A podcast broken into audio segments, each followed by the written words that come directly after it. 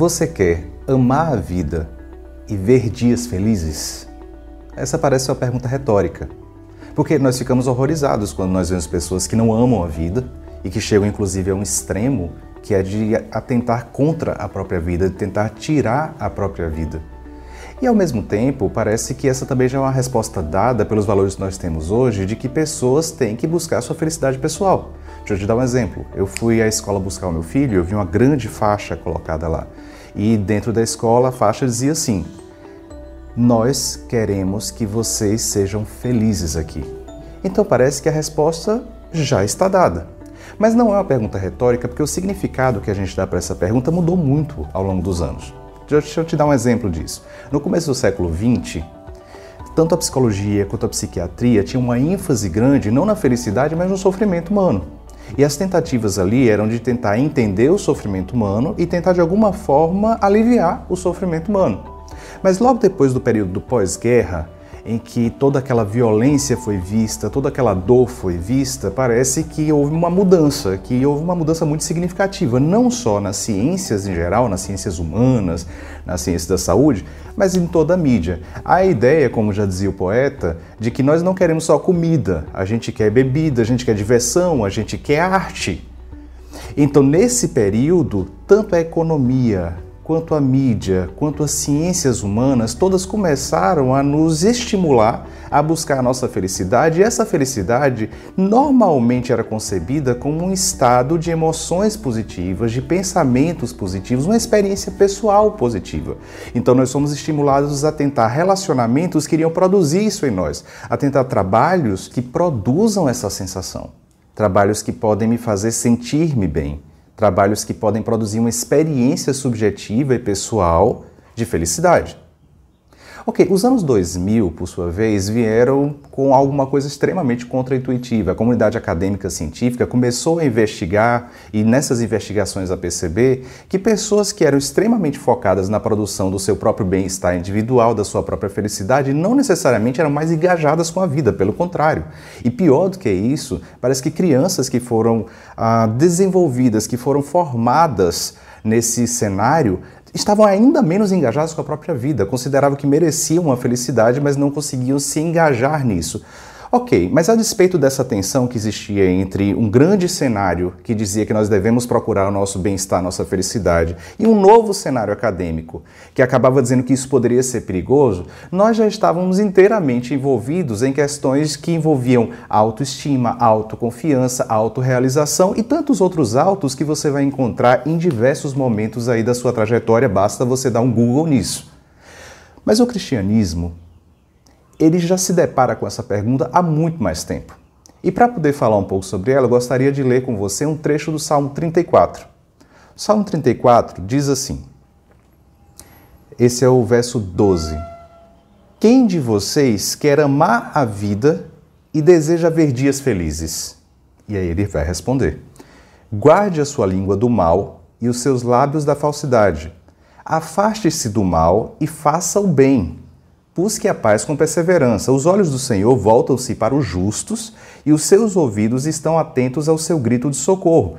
O salmista ele nos dá uma explicação, nos dá uma resposta que é extremamente contraintuitiva. A ideia do salmista é que se você quer amar a sua vida e ver dias felizes, você deve tirar você mesmo do centro e você deve buscar fazer o bem para o outro. E aí você pode dizer, mas Thiago, você não está entendendo, nós estamos em um momento de pandemia e está tudo muito difícil.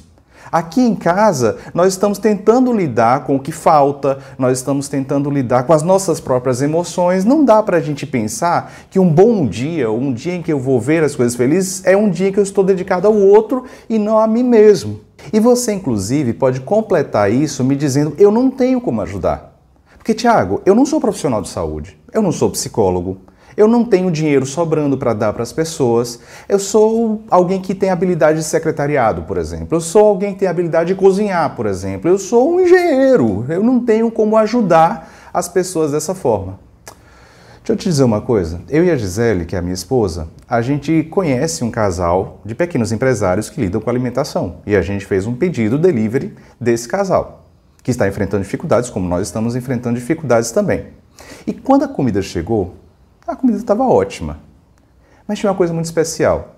Eles escreveram a própria mão no saco que veio o alimento. Nós amamos vocês. Quanta cura o simples fato de que eles escreveram isso pôde produzir em mim e na minha esposa. Um outro dia, nós estávamos em casa porque nós temos esse luxo, porque isso é um luxo hoje em dia, de poder trabalhar de dentro de casa. E alguns de nós que têm esse luxo não estão conseguindo usufruir do sentimento de gratidão por poder ficar em casa. E acabam se voltando tanto para si mesmos que acabam notando tudo de ruim que tem e não conseguem ser gratos ao fato de terem essa casa para estar e de poderem estar dentro de casa. Mas enfim, eu e a minha esposa nós estávamos em casa e o telefone toca. E eu pensei, ué, mas nós não fizemos nenhuma encomenda. O que está acontecendo?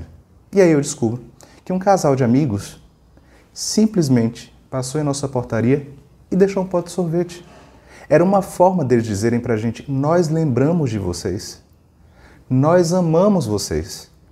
Em um outro momento, um grande amigo, mas que é um amigo muito ah, educado, muito polido, que tem restrições, ele nunca me liga, ele sempre manda uma mensagem assim: posso te ligar? Mas nesse dia esse amigo me ligou e eu levei um susto, pensei, deve estar passando por algum problema.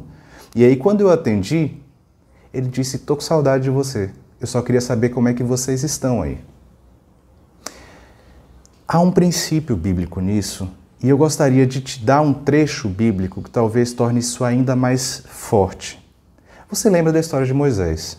Você lembra que o povo de Deus sofria, mas que Moisés, por sua vez, tinha seus próprios sofrimentos. Ele foi perseguido pelo Faraó, ele teve que ir para o meio do deserto e ele estava tentando reestruturar a sua vida no meio do deserto. Em um certo momento, Deus chama Moisés e não diz assim: Moisés, estou aqui para resolver os seus problemas. Mas diz: Moisés, eu estou chamando você para resolver os problemas dos outros. E se você bem se lembra, Moisés ele começa um conflito ali com Deus, dizendo: Olha, eu não tenho habilidade, eu não tenho capacidade. E aí chega até o trecho em que eu gostaria de ler rapidamente com vocês. É um trecho de Êxodo 4.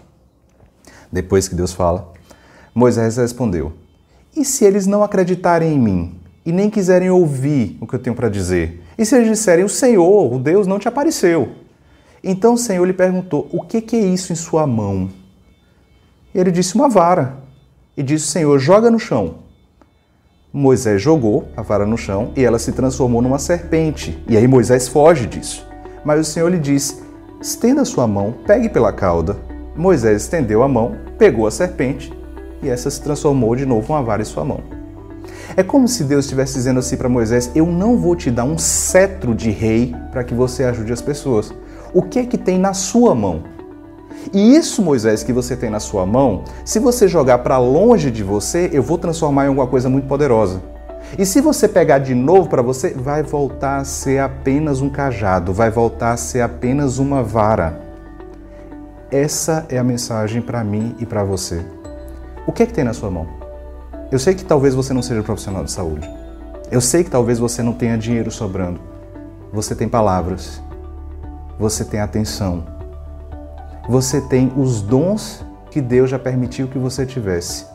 Enquanto as suas palavras, enquanto o seu olhar estiver voltado para você mesmo, é só uma vara. Quando você entregar isso para o outro, quando você jogar isso para longe de você, pode se transformar em uma coisa extremamente poderosa, como se transformou na minha vida e na vida da minha esposa. A minha oração hoje é para que você possa amar a vida e ver dias felizes. E a chave que a palavra de Deus nos diz para isso é: deixe de tornar você mesmo o seu centro e comece a procurar as pessoas que você pode cuidar.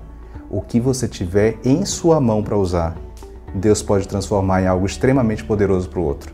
Mas enquanto estiver só em suas mãos, é só uma vara.